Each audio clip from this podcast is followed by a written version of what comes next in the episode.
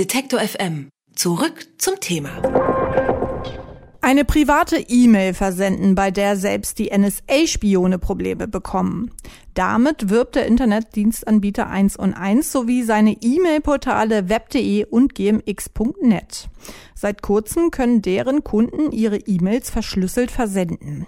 Die Technik dahinter ist alt rund 20 Jahre. Eine Verschlüsselungsmöglichkeit für die breite Masse an E-Mails ist neu.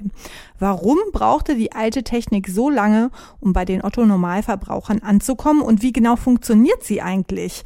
Darüber spreche ich mit Norbert Pohlmann. Er hat die Professur für Internetsicherheit an der Westfälischen Hochschule in Gelsenkirchen inne. Guten Tag, Herr Pohlmann. Ja, schönen guten Tag.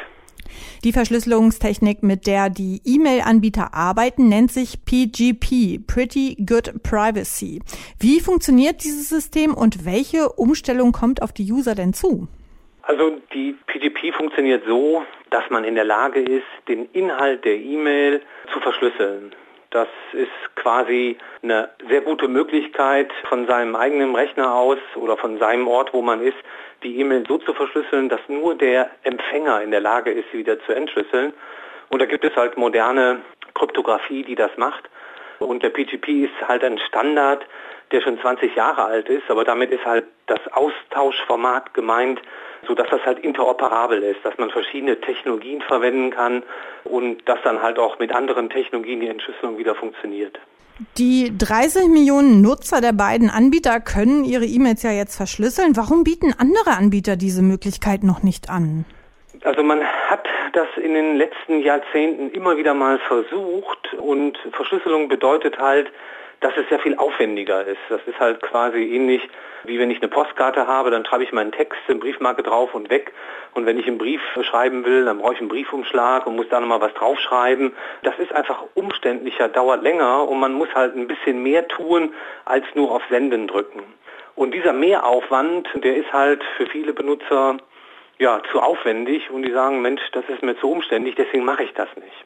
Und wir müssen einfach sehen, dass mit der NSA-Affäre das Bewusstsein darüber, dass unsere E-Mails wirklich von der NSA alle mitgelesen werden und ausgewertet werden, automatisch. Dieses Bewusstsein sorgt halt dafür, dass das Bedürfnis, dass die Nutzer mehr verschlüsseln wollen, deutlich größer geworden ist in den letzten Monaten.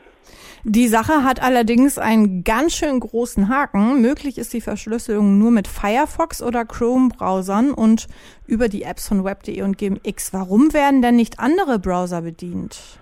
Ich meine, das ist natürlich immer eine Aufwandsfrage für den Anbieter und Chrome und Firefox sind sicherlich zwei Browsersysteme, die in Deutschland sehr oft genutzt werden. Aber ich kann mir vorstellen, dass für Internet Explorer oder für Opera sicherlich auch noch Plugins kommen werden. Das ist, sagen wir mal, der erste Schritt und das ist gut. Und wie gesagt, wenn man die Verschlüsselung hat, kann man das auch mit anderen Programmen durchführen.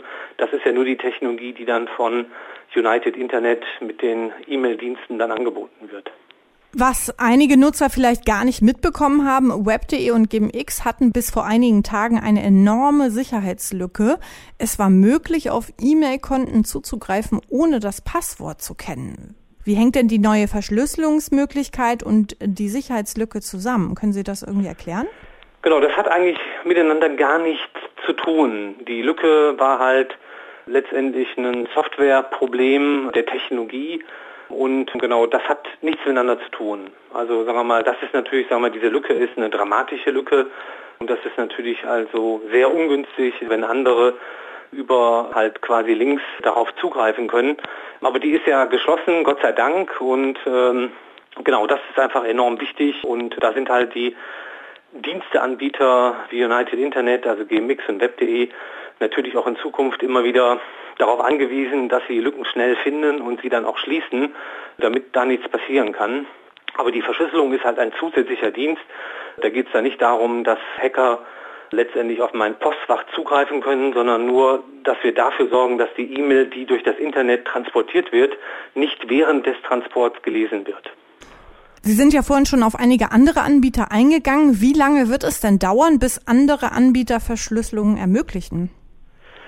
PGP ist sicherlich einer der Standards, die insgesamt halt auch genutzt werden, auch von großen Unternehmen.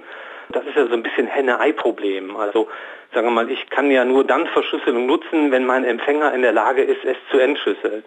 Und wenn so ein großer Anbieter wie United Internet mit Web.de und GMX das für seine Kunden zur Verfügung stellt, werden natürlich die anderen Anbieter sagen, jetzt macht das für mich ja auch Sinn. Also ich erwarte, dass das ein Anschub sein kann und dass dann hoffentlich in den nächsten Monaten andere Firmen nachkommen, weil dieses Henne-Ei-Problem damit dann gelöst wird, wenn halt viele, viele Anbieter oder Kunden in der Lage sind, dann halt PGP für die Verschlüsselung zu nutzen. Sie sind ja ein absoluter Experte. Wie ernst nimmt denn der Verbraucher eigentlich das Thema Internetsicherheit? Leider immer noch nicht ernst genug. Also wir müssen einfach auch nochmal feststellen, dass es enorm schwer ist, Technologien zur Verfügung zu stellen, die nicht gehackt werden kann. Aber wir sind mit den ganzen großen Unternehmen dabei, das halt voranzutreiben. Und die Nutzer müssen einfach hier selber eine Menge tun, um dafür zu sorgen, dass halt bestimmte Dinge halt bei ihnen nicht stattfinden. Also sie dürfen nicht auf alle Links im Internet klicken, sie dürfen auch nicht auf jeden Anhang ihrer E-Mail klicken. Und da gibt es halt auch genug Hilfestellungen, wie man so ein Verhalten im Internet, wie man das üben kann und wie man das so umsetzen kann, dass die Wahrscheinlichkeit, dass man angegriffen wird, minimieren kann. Und das gehört einfach dazu. Die Technologie für die Verschlüsselung ist wichtig, die müssen wir benutzen, aber der Benutzer braucht auch eine Kompetenz mit all diesen Dingen wie Browser, E-Mail-Client oder Verschlüsselungssystemen umgehen zu können. Datenklau, Hackerangriffe und NSA-Affäre. Sicherheit im Internet ist wichtiger denn je. Einen sicheren E-Mail-Verkehr bieten jetzt zwei große deutsche E-Mail-Anbieter an.